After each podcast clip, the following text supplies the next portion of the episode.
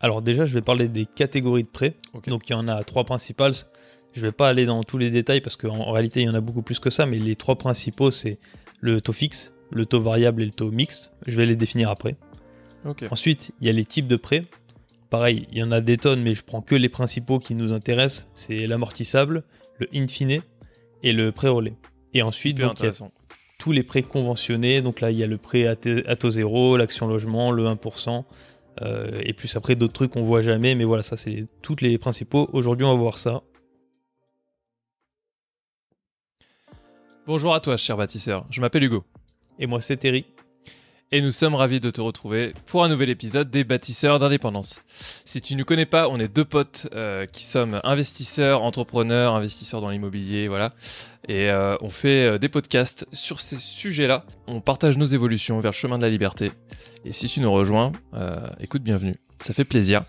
Vous êtes de plus en plus nombreux à nous écouter. Et euh, ça, je pense que c'est parce qu'on a changé des choses sur cette chaîne. Et ça fait grandement plaisir. Donc bienvenue à, à tous, les nou- à tous les nouveaux, toutes les nouvelles.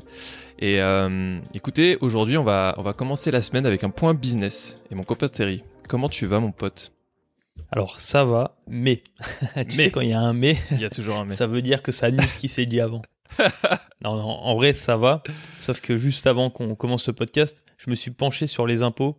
Et là, euh, Ah, alors, C'est c'est la première année où je vais devoir faire des déclarations un peu plus compliquées puisque j'ai de l'argent qui est placé un peu à droite à gauche. Et du coup, euh, j'ai regardé le, vraiment la documentation des impôts, ce que j'avais jamais fait avant. Il y a 434 pages. T'imagines le bordel Donc, Attends, quoi? Ouais, ouais. Et c'est ce qu'ils te donnent euh, sur le site des impôts. Donc, j'ai regardé évidemment que ce qui m'intéresse. Tu vois, moi, j'avais pas besoin Ouais, de, toutes Oui, les oui. parties. Ouais. Mais euh, pff, ça va être lourd. Il va falloir que je prenne tous les IFU de tous les endroits où j'ai placé de l'argent. Ouais. Et, euh, et là, ça va y aller. Donc, euh, je vais faire ça ce week-end. Je vous ferai peut-être un, un débrief à la fin Mm, et peut-être de des, petits, des petits tips en story. Ouais. D'ailleurs, on est beaucoup en story en ce moment, tous les Mm. jours. Donc, venez voir parce qu'on répond à vos questions. C'est hyper intéressant. On essaie de faire court, concis et si possible dynamique. Donc, voilà, venez voir. C'est très intéressant. C'est sur notre compte Instagram, bâtisseur d'indépendance. Vous allez vite le trouver. C'est le logo avec euh, les, les Les pyramides. pyramides. On est les seuls. hein. Ouais, normalement. Euh, mais pour revenir sur les impôts, euh, je crois qu'il y a quand même des solutions hein, qui, qui, alors, soit gratuites, soit payantes. Mais, euh, mais moi, j'ai vu passer des trucs qui soit le faisaient à ta place, soit t'aidaient à le faire. Et euh, Ouais. c'est quand même beaucoup plus simple. Enfin, je veux dire, aujourd'hui, c'est un mythe de le refaire à papier. Enfin, je veux dire, c'est c'est- il faut être un homme de Cro-Magnon pour le faire. Je crois que tu peux même plus le déclarer en papier de toute façon. Ouais, mais non, mais même, même sur Internet, tu vois, je pense qu'il y a des outils qui te permettent d'optimiser ton temps, quoi. C'est pas possible autrement. Je- sûr, ne sais pas. qui- Je, faut que je regarde justement parce que je m'y suis penché aujourd'hui. Ce week-end, je vais plus euh, creuser le sujet. Donc on, on va voir. Je te dirai à la fin. Très bien. Et puis tu me diras aussi de ton côté, évidemment. Bah moi de toute façon c'est simple, je paye pas d'impôts donc. euh, Alors Et euh, ça, pas, c'est parce très bien. que, pas parce que je suis en évadé fiscal, mais euh, parce que euh, T'as un statut en fait. ouais ouais je en fait je je, je, je gagne pas assez suffisamment d'argent pour déclarer d'impôts donc bon bah voilà quoi. Oui. Et puis le statut d'alternant, il a Ouais. cet avantage, c'est que tu fais une défiscalisation directement. C'est Exactement. c'est assez haut, je crois que c'est euh, 24 000 euros, quelque chose comme ça. Mm, mm. Oui, parce que pour ceux qui nous rejoignent, euh, accessoirement, moi je suis encore en études. Terry travaille, mais moi je suis encore un bébé. Euh, il me reste encore à peu près 5 mois là de- d'études. Je suis en full alternance là maintenant. J'ai fini les, cours, mais euh, donc moi effectivement je paye pas d'impôts, j'ai pas trop ce problème là, mais j'ai pas hâte. Voilà. pas hâte. Ouais, ouais. Et en plus, finalement, j'avais fait les calculs. Entre le moment où j'étais alternant et le moment où j'ai travaillé, même en tant qu'ingénieur, je gagne pas beaucoup plus parce qu'en fait, tu te fais vraiment défoncer par les impôts. Ah ouais, donc, euh, voilà, c'est ouais, c'est assez violent. En fait, tu passes très vite dans la tranche à 30%. Donc, euh, à partir d'un moment, tout ce que tu gagnes, bah, déjà, t'enlèves un tiers. Et du coup, t'as plus droit à toutes les aides. Tu sais, quand t'es alternant, Oui, t'as pas mal d'aides quand même. T'as Ouais, des et puis, aides pour le logement, euh, t'as des primes qui peuvent aller jusqu'à 100 euros par mois. Mm. T'as, Et puis t'es t'es vieux en plus toi, donc euh, t'as plus les tarifs euh, préférentiels. Non, j'ai pas de tarif préférentiel. Je crois que t'es dans la tranche euh, chiante, genre. euh, genre Ouais, passer les t'es- 25 ans, t'as plus les trucs euh, gratuits. Et Ouais, tout. c'est Ça, c'est fini. Putain. Bon, enfin, en tout cas, ça, c'était le, le- le petit coin euh, aparté. actualité. Absolument. Et La donc, dernière euh, fois, ouais, Ouais, dis vas-y. bah, la dernière fois, on a parlé d'un sujet euh, qui était très intéressant. On a eu, euh, on a eu plein de, de- de petits messages euh, comme quoi il y en a qui étaient là à nous poser des questions. Donc, euh, on a parlé des crédits. Et tu vas peut-être nous faire une synthèse de, ce qu'on a fait la dernière fois quand même, pour, pour ceux qui nous rejoignent. Allez, je vais faire une synthèse. Alors je vais essayer de faire concis, donc je vais reprendre mes notes de la dernière fois comme ça. Je vais aller vite. Si vous voulez avoir plus d'explications, on prend plus de temps, allez écouter le précédent épisode dessus. Et voilà ce qu'on a dit. On a expliqué ce que c'était, donc en général vous le savez. Quelles sont les modalités donc de remboursement, etc. Combien ça vous coûte finalement. On a aussi parlé de comment être un bon client pour la banque, c'est-à-dire être un bon prospect en fait pour eux. Euh, le mieux c'est d'avoir beaucoup de reste à vivre, donc c'est ce qui nous reste à la fin du mois comme argent, avoir de l'épargne, gagner bien sa vie, éviter les crédits inutiles, euh, et puis aller de plus en plus vers les investissements. Et ne pas être un, profil dépensier. Voilà, on évite d'aller euh, en boîte trois fois par semaine. Ensuite, euh, donc il y a toutes les pièces à joindre sur le dossier. Donc là, je les avais toutes détaillées. Ça va être un peu rébarbatif si je l'ai dit comme ça, mais en gros, c'est votre situation. votre, si vous êtes en salariat, ça va être vos bulletins de salaire, etc. Voilà, c'est vraiment votre situation. Hmm. Et ensuite, présenter le projet. Donc voilà, on, était, on avait fait ça à peu près. Euh, on est rentré beaucoup plus dans les détails avec des anecdotes, anecdotes etc. Mais voilà ce qu'on a dit. Donc là, on peut recommencer sur de nouvelles bases. Ouais, nouvelles bases. On, ouais, on a posé les bases au début. Là, donc, euh, pour ceux qui sont pas trop euh, dedans. maintenant, on va aller un peu plus loin. et est-ce que tu peux nous introduire de ce que tu veux nous, ce dont tu veux nous parler aujourd'hui, Thierry? Ouais. Alors déjà, je vais parler des catégories de prêts. Donc il y en a trois principales. Je ne vais pas aller dans tous les détails parce qu'en réalité, il y en a beaucoup plus que ça, mais les trois principaux, c'est le taux fixe, le taux variable et le taux mixte. Je vais les définir après. Ensuite, il y a les types de prêts. Pareil, il y en a des tonnes, mais je prends que les principaux qui nous intéressent. C'est l'amortissable, le in fine et le prêt relais. Et ensuite, donc, il y a tous les prêts conventionnés. Donc là, il y a le prêt à, taux zéro, l'action logement, le 1%, euh, et plus après d'autres trucs qu'on voit jamais, mais voilà, ça c'est tous les principaux. Aujourd'hui, on va voir ça principalement. Donc tous ceux qui sont en phase d'acheter, qui ont à peu près notre âge et qui sont en phase d'acheter leur RP, écoutez bien cet épisode parce que ça risque d'être utile. On, on, suit, on, on coach, on semi-coach un, un, de nos potes euh, qui est dans cette période-là, c'est hyper euh, et hyper intéressant de suivre ça parce que du coup, euh, il nous suit depuis le début et euh, on voit son projet grandir petit à petit, se concrétiser, donc c'est hyper marrant. Oui. et on voit qu'il se met vraiment dedans aussi, donc ça, ça fait mm. plaisir. Absolument. On a l'impression d'avoir un nouveau collègue. Et, n'hésitez pas, hein, si, si, franchement, là on répond, alors on est très actif sur les réseaux, on répond que ce soit moi ou Terry. Si vous avez une question, les gars, on est, et les filles, on est là pour vous. Ouais. Et puis même en fait, si c'est juste pour partager, on rappelle, mais en fait, tout ça, on le fait principalement pour avoir une communauté bienveillante dans ce domaine-là. Donc n'hésitez pas juste à nous dire, bah voilà, euh, la semaine dernière, j'étais chez le notaire, ou alors j'ai visité tant de biens, j'ai fait une offre, c'est passé. Voilà, n'hésitez pas à nous dire ça, ça nous fait plaisir en fait de le savoir. Ça, rejoint un petit peu l'épisode qu'on a fait la dernière fois sur l'entrepreneuriat, faut pas être seul et euh, on veut créer une communauté où on parle de choses qu'on n'a pas l'habitude de parler normalement et on veut être euh, encore une fois les bons potes, vos bons potes avec qui vous pouvez pas forcément parler de ces sujets-là. Donc euh, allez-y allègrement. Allez, cette fois on commence. Donc, euh, on commence. Le prêt à taux fixe. Le prêt à taux fixe, c'est celui que tu vas imaginer quand on parle de, crédit. C'est-à-dire que si la banque te dit tu vas payer 4%, en fait tous les ans tu payes 4%, du début à la fin de ton crédit. Donc c'est pour ça qu'on l'appelle le prêt à taux fixe, parce que bah, c'est du début à la fin pareil. Donc ça c'est celui qu'il vous faut, en fait, parce que les autres on va en parler, mais ça ne nous intéresse pas. Pourquoi ça ne nous intéresse pas? Parce que quand on est investisseur, la principale chose qu'on veut savoir, c'est maîtriser le risque. Et comment maîtriser le risque? Eh ben, c'est en ayant le maximum de données fiables. Donc si on a quelque chose qui est fixe, en fait, on sait ce qu'on va payer chaque mois, chaque année, euh, à la fin du crédit. Et donc là, on peut anticiper, on peut faire toutes nos stratégies autour de ça. Voilà pourquoi c'est le plus intéressant. Ensuite, euh, c'est clair pour toi, Hugo? Ah ouais, c'est très clair, c'est très clair. Ok. Hésite pas à me couper hein, si tu as quelque ah chose ouais, avec grand plaisir. Non, non, mais j'écoute euh, sagement. Ok. Donc ensuite, il y a le prêt à taux variable. Alors celui-là, c'est celui qu'on n'aime pas parce que justement, il est tout l'inverse de ce que j'ai dit avant. Hmm. On peut très bien le prendre à 2% et puis il va monter, monter, monter, monter, peut-être redescendre, puis remonter. Et il peut arriver à des sommets. En fait, on l'a vu aux États-Unis notamment avec la crise des subprimes. Ils avaient ça, ils avaient des prêts à taux variables ou mix, on va le dire après. Ce qui fait qu'en fait, euh, une fois que la crise a commencé, ça s'est emballé, emballé, emballé. En fait, euh, il y a des gens qui avaient des, prêts qui étaient à 1% au démarrage et qui finissent à 15% Donc là, en fait, c'est juste monumental. Bah, puis, Euh, les- tu t'imagines bien que les mensualités, elles ont doublé, puis même triplé au bout d'un moment. C'est insupportable. Ouais. Donc celui-là, on le veut pas du tout. Mais non. pourquoi il est présenté? Parce que ça avantage bien les banques, en fait. Les banques, Ouais. ce qu'elles veulent, bah, c'est gagner de l'argent. Donc quand elles te font un crédit qui est bas, elles vont espérer que ça monte. Ou alors même, sans espérer que ça monte, euh, si le- si l'inflation, donc l'inflation, c'est le fait que la valeur de ton argent vaut de moins en moins.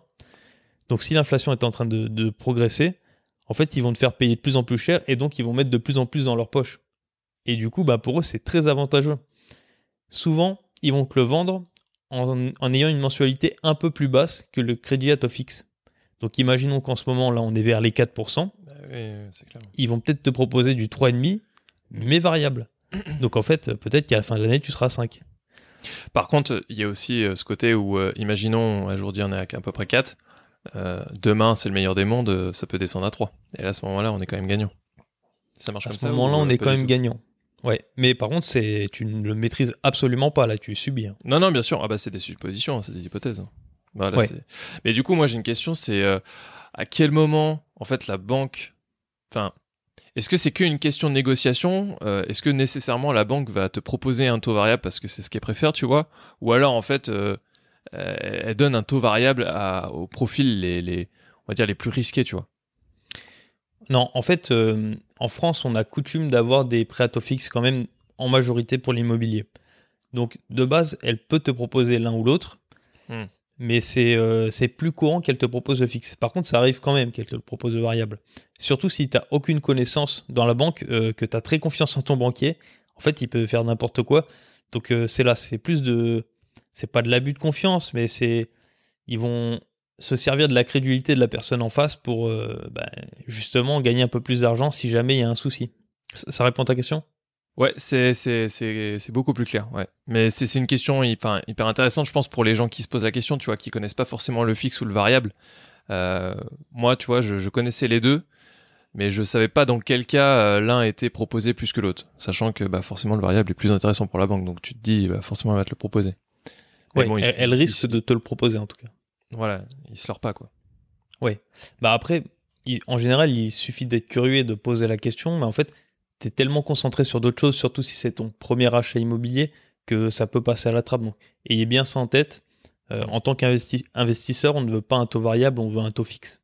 Ou alors, si jamais à un moment il y a une, inflation euh, énorme qu'on passe à, je sais pas, des taux à 10-15%, est-ce que ça vaut toujours le coup? Euh, Je ne sais pas. Par contre, je dirais que même dans ces cas-là, moi je préfère un taux fixe parce que je préfère savoir ce qu'il y a dans le futur comme Mm. mensualité plutôt que ne pas savoir. Bah, Et en plus, tu peux quand même renégocier ton crédit. En fait, euh, l'Europe permet ça. Donc ça, c'est une bonne chose pour nous, c'est que on a beau acheter un crédit cher, on pourra le renégocier quand les taux vont rebaisser. Donc finalement, tu vois, euh, je vois vraiment pas quand est-ce que ça pourrait être intéressant de prendre un taux variable. Ouais, attends, non mais très clairement. Non, surtout qu'on peut pas prédire l'avenir, donc. Et oui. Très bien. Donc ensuite, donc- euh, il y a le... Ouais, dis-moi. Non, bah du coup, après, j'allais dire, il y, y a le taux mixte, comme tu nous disais. Ouais, voilà. Donc bah, ça, c'est un mélange des deux, en fait. C'est qu'il y a une partie de fixe et une partie qui est variable. Par exemple, tu vas avoir 2% de fixe, plus 1%, plus euh, 1% qui est en fonction de l'inflation. Tu vois, ça peut être ça, par exemple. Donc tu vas avoir tes 3% de base, et tu peux monter à 4, 5, 6, 7, etc. Après, parfois, tu as des choses encore plus complexes, où tu as plusieurs choses qui sont variables. Ça peut être indexé sur plein de choses, et du coup, bah, tu Mm. vois que ça vient vite très compliqué. Donc, pareil, on évite ça. Alors, vous faites bien ce que vous voulez. hein. Si jamais vous voulez vraiment le prendre parce que vous avez des conditions, parce qu'il y a des choses qui sont derrière, je ne sais pas. Mais moi, je ne le conseille pas en tout cas. Donc ça, c'est les catégories de prêts. T'avais conscience déjà qu'il y avait ces trois-là? Alors j'avais conscience qu'il y avait le fixe et le variable. Après, Ouais. euh, savoir te les expliquer comme ça aussi clairement que tu le fais, je pense pas. Mais euh, c'est vrai que le mixte, je savais pas. Après, je me dis, euh, why not, tu vois, le mix? Parce que, encore une fois, si jamais, tu vois, aujourd'hui, on est dans une période où il y a quand même beaucoup d'inflation et donc les taux montent, bah, en fait, au bout d'un moment, ça quasiment, ça peut que baisser, quoi. Ou alors, tu paries un peu sur l'avenir et tu te dis si ça, voilà.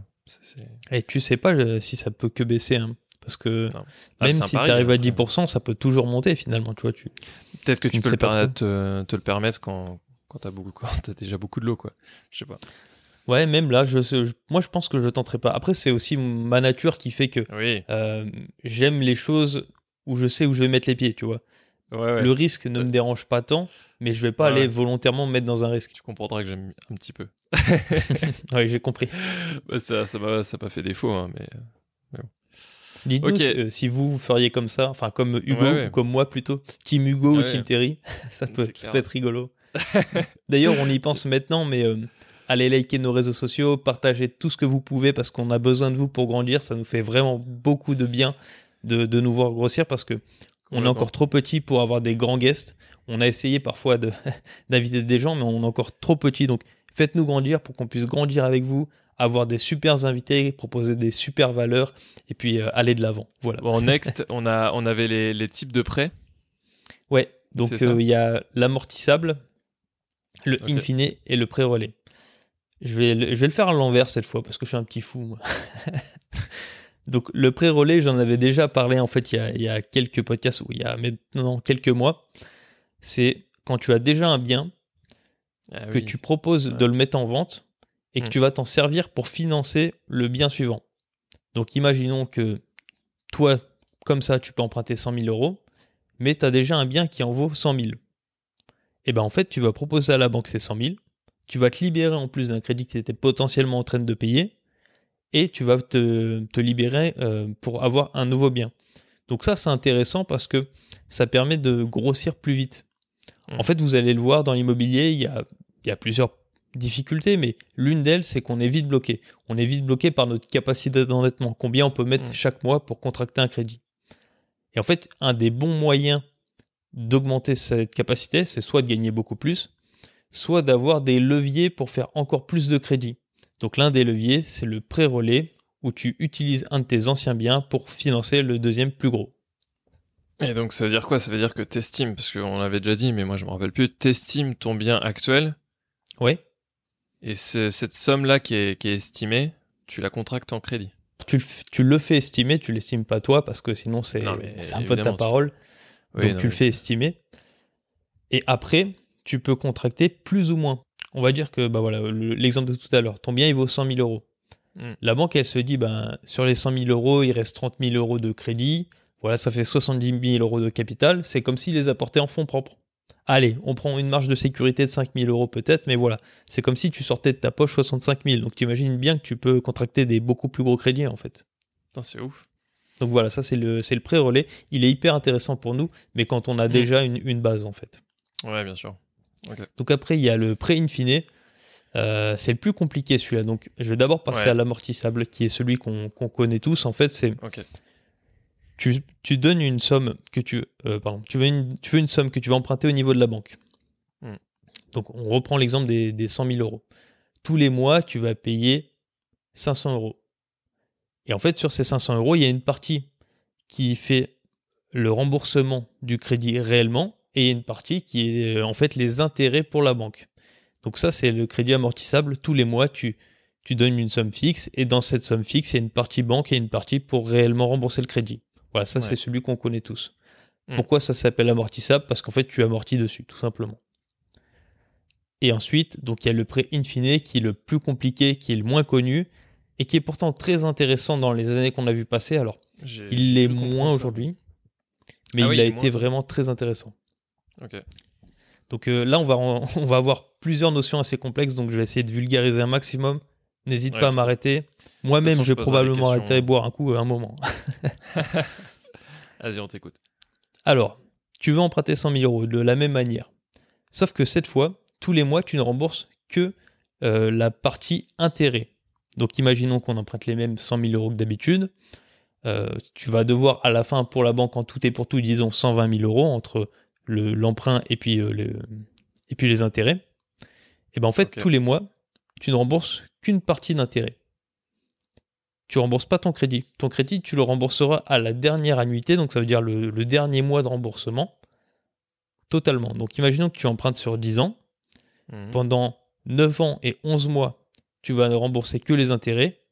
Et la dixième année, le 9 et 12 mois, tu vas vraiment rembourser toute la somme complète, donc les 100 000 euros. Est-ce que déjà ça c'est clair? Alors ouais, c'est clair, ouais, mais ça. Faut les sortir, hein, les.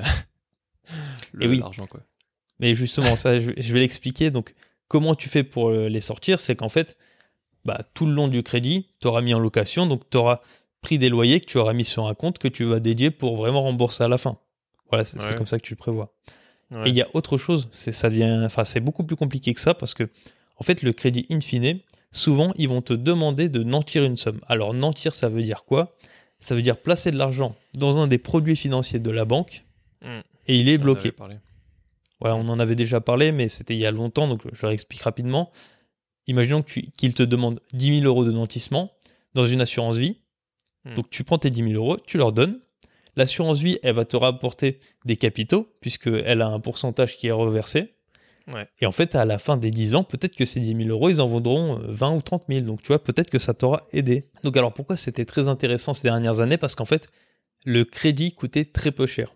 Pourquoi? Parce que les taux d'intérêt étaient très bas. On avait vu des taux d'intérêt à 1% pendant quelques années.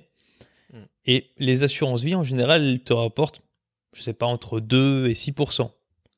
Donc en fait, tu empruntes un pourcentage bas et tu as une assurance vie où l'argent est nanti qui a un pourcentage qui est plus haut.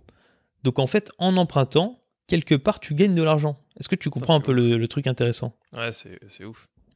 Ouais, donc ça, franchement, bah c'était très bien. Alors, c'est moins le cas maintenant parce que le crédit infini a cette particularité, c'est que souvent les banques, elles veulent pas faire un long crédit, elles n'aiment pas les crédits de 20 ans, bien qu'elles peuvent le faire. Elles vont préférer 10, 15 ans. Donc déjà, ah les, les mensualités, on va dire, euh, pas les mensualités, mais les, pourcentages peuvent être un peu plus hauts. Hmm. Et ensuite, ben, elles vont demander des plus grosses contreparties. Parfois, c'est 20% d'apport, parfois, c'est 30%. C'est une somme nantie importante. Euh, ça va être aussi des, juste des taux d'emprunt qui sont plus élevés que ce qui se fait sur le crédit amortissable. Donc, tu vois, il y a beaucoup plus de contraintes à l'entrée. Par contre, quand les pourcentages d'emprunt sont très bas, c'est hmm. quelque chose qui est très, intéressant puisque ça te fait gagner de l'argent en fait. Ouais. Oui, tu vois, déjà, tu as l'effet de levier de l'emprunt, mais en plus, tu hmm. gagnes de l'argent sur le lentissement. Ouais, c'est clair. Parce que finalement, euh, enfin, ce qu'il faut essayer de. Là, on touche à l'investissement. Euh, quand tu nantis de l'argent et que tu le mets sur une, voilà, tu le mets sur une assurance vie, généralement, euh, à long terme, on voit que la bourse monte. Donc, cette, ce rendement, il change pas vraiment, tu vois. Ça, ça reste entre 2 et 6% par an. Euh, tandis que le taux d'intérêt, lui, euh, par contre, euh, il peut changer du tout au tout, ce qu'on a vu ces six derniers mois, tu vois. Donc effectivement, je comprends pourquoi maintenant c'est c'est plus c'est plus trop intéressant. C'est beaucoup moins intéressant en tout cas. Mm. Et je reviens par contre sur ce que tu as dit, c'est pas forcément que des actions, hein. ça peut être aussi des obligations, et c'est pas forcément fixe, ça peut être variable. Les, les assurances vie, en fait, ça dépend vraiment de ce que la banque te propose et de ce que toi tu acceptes avec eux. J'ai pas dit action, j'ai juste dit assurance vie. T'as pas dit la bourse? Hmm, bah peut-être, je me rappelle plus, mais en tout cas, effectivement, l'assurance vie, c'est un mix de plusieurs euh, produits financiers. Oui, c'est juste un véhicule d'investissement, donc tu mets un peu ce que tu veux dedans, en fait. Exactement, c'est ça. Ok. Donc voilà, ça euh, c'était les types de euh, prêts. Prêt amortissable, prêt relais, prêt in fine. Ça marche. Exactement. Donc maintenant, on va passer sur les prêts conventionnés, donc qui ne sont pas pour tout le monde, puisqu'en fait, il faut avoir des, des conditions. Il y a le prêt à taux zéro, donc qui s'applique uniquement pour la résidence principale et qui doit être complété par un autre prêt. Donc je vais prendre un exemple, tu empruntes 100 000 euros, 50 hmm. 000 euros est en prêt à taux zéro, donc tu n'as vraiment pas d'intérêt dessus. Et puis les autres 50 000 euros, c'est un prêt qui est adossé sur une banque. Et là, tu vas avoir les pourcentages euh, classiques du, du coup en ce moment, c'est 4%. 3,5%, 4%. Eh, donc c'est sur une partie de prêt, c'est pas sur euh, la totalité. Non, c'est sur une partie du prêt, ouais. Et, en plus, alors à moins que ça ait changé, mais il y a, y a deux ans, quand j'ai regardé, c'était comme ça. Et euh, en plus, tu as des contraintes d'utilisation de ton logement. C'est-à-dire que pour éviter que tu abuses de ce droit qui est quand même euh, une aide sociale, bah l'État va te demander d'y habiter quelques années dedans.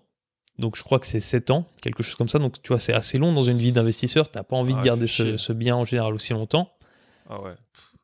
Et les conditions pour, euh, pour te soustraire à ça, c'est d'avoir une obligation. Donc par exemple, tu es muté ou alors, euh, je sais pas, enfin, tu as, des trucs comme ça, je, te redirai exactement, mais voilà, hmm. tu as quelques conditions pour en sortir, mais souvent, tu peux pas en sortir, et donc en fait, tu dois finalement rembourser la somme qui, qui t'a été prêtée. Hmm.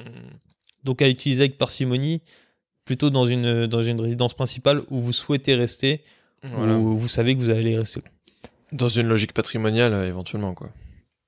Ah, mais attends, mais tu. Le prêt à taux zéro, c'est éligible n'importe quand, même après, après avoir fait plusieurs investissements avant Moi, je pensais que c'était, tu vois, les primo-accédants qui, qui, avaient le droit au prêt à taux zéro. C'est fait pour les primo-accédants, et, mais je, suis, je ne suis pas certain que tu sois limité par ça. On mettra le lien en, en, description sur Instagram et puis sur, euh, mm-hmm. sur le podcast. Ouais, ça marche. Bon, voilà, en tout cas, si vous êtes primo-accédant, allez voir, ça, ça, peut être intéressant. Après, il y a l'action logement. Je tiens juste à préciser quand même, parce que je pense qu'on on part chinois pour certains. Euh, primo-accédant, c'est les personnes qui achètent euh, une résidence principale pour la première fois. Voilà. Oui, voilà, c'est ça. Vous avez les secondo accédants après qui, eux, achètent une résidence principale pour la seconde fois. Voilà. C'est assez simple, mais il faut, faut le savoir. Ouais. Tu fais bien de le préciser parce que c'est un truc que parfois on oublie. Oui. Donc euh, l'action logement. Alors là, c'est les prêts conventionnés. Alors je dis action logement, mais en fait, il y en a plein des prêts euh, conventionnés. Mais c'est le, le plus connu. C'est en fait quand tu as des revenus qui sont suffisamment bas pour déclencher des paliers en fonction des zones où tu habites.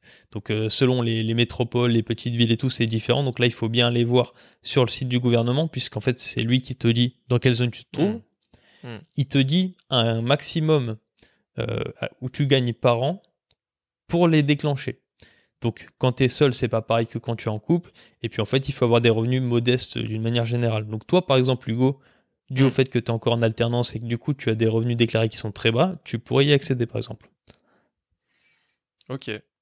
Par contre, ouais, c'est intéressant, mais par contre, c'est comme d'habitude, tu as des contraintes derrière. Donc, en fonction des différents prêts, les contraintes ne sont pas les mêmes, mais du coup, il faut quand même bien consulter avant de se lancer dans quelque chose. Ok. Parfois, tu vois, c'est pour acheter du neuf, parfois, c'est pour acheter dans des zones particulières, donc euh, ça dépend vraiment de, du prêt. D'accord. Et ensuite, donc, il y a le prêt à 1%. Alors, son nom, c'est prêt à 1%, mais en fait, il est variable.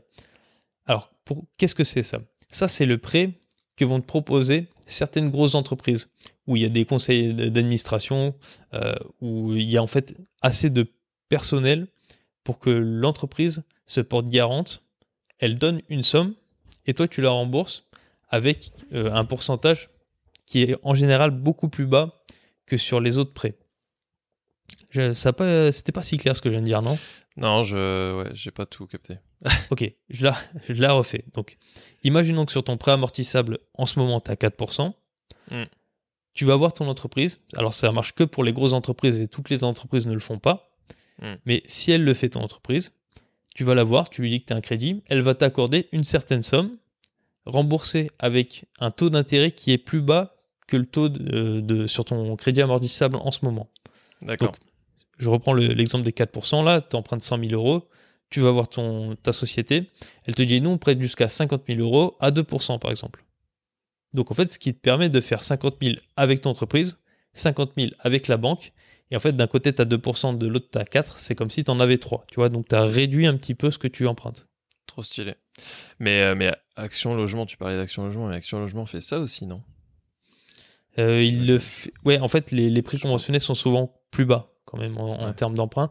Mais c'est n'est pas la même chose parce que là, tu n'as pas de condition de revenu, par exemple. C'est En fait, la condition, c'est que ta société le fasse, tout simplement. Oui, qu'elle le fasse. Il s'appelait 1% parce que au démarrage, ben, c'était à 1%. C'est 1%. Et préconventionné, en fait, qu'est-ce que tu entends par conventionné? Qui sont soumis à, législation. Alors, tu me diras, en fait, ils sont tous soumis à, législation, mais ceux-là, ils sont particuliers parce qu'en fait, tu as des conditions d'entrée. Là où le prêt amortissable, ben, qui que tu sois, euh, quoi que tu fasses, quels que soient tes revenus, peu importe si tu as une société, si tu travailles pour une société, euh, tu peux le faire. Par contre, le prêt taux zéro, bah, c'est que pour les primo-accidents. Euh, les prêts type action logement, c'est que pour ceux qui ont des revenus modestes. Et le prêt à 1%, c'est que pour ceux dont l'entreprise se porte garante pour le faire. Ok. Déjà, voilà pourquoi bien synthétisé les, les prêts conventionnés, c'est cool.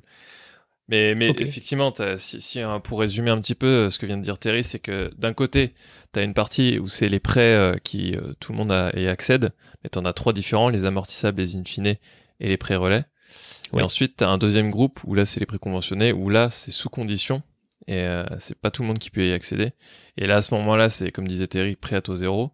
Alors, primo-accédant ou non, à vérifier. Mais moi, je, moi j'ai cru, j'ai cru me souvenir que c'était ça. Oui, je crois. Action logement pour voilà les, les, personnes à revenus modestes et prêt à 1% pour les entreprises qui sont éligibles. C'est pas mal. Voilà. Comme ça. Et après, on avait aussi les catégories de prêts au tout début. Il y avait le prêt à taux fixe, le prêt à taux variable et le prêt à taux mixte. Qui détermine combien vous allez payer au final votre prêt, tout simplement. Parce que, voilà. comme, on, vous le rappelle, vous avez une partie que vous capitalisez parce que c'est la valeur de votre bien à l'achat, mais il y a une, partie que vous redonnez à la banque qui s'appelle les intérêts parce que pas forcément il faut qu'elle se paye. Et donc ces intérêts-là, euh, c'est prêt à taux fixe, taux variable ou taux mix, ces taux-là, en fait ça, ça, ça représente l'intérêt, le, le revenu de la banque. Bon bah c'est pas mal tout ça. C'était bien complet. Que tout a été clair parce que, et que ça fera pas trop d'un coup aussi. non, et puis, euh, et puis si c'était pas, si, si, vous voulez encore une fois qu'on revienne sur des notions, bah, posez-nous les questions et puis on y reviendra en story. C'est fait pour ça, on est là pour ça. Mais en tout cas, full valeur parce que, bah, en fait, ça donne bien un aperçu. Euh, tu vois, si... alors faut, faut être dans un projet immobilier. Je pense que ça va bien servir à Tom typiquement, mais, euh, mais, mais vous pourrez revenir sur ce podcast quand, quand vous serez en plein dedans. mais hyper intéressant. Merci Terry pour. pour et eh ben, avec grand plaisir. Je pense qu'on a, on a bien bossé. Euh, on vous fait de gros bisous. Mettez les notes 5 étoiles sur Spotify parce que ça nous aide à, remonter dans, les, dans le top, euh, même si on est nulle part, mais euh, ça, nous aide à grandir en tout cas. Ça, ça, nous aide à grandir, absolument. Donc ça nous aide beaucoup, donc s'il vous plaît, faites-le. voilà. Continuez d'investir et d'évoluer. La bise. La bise.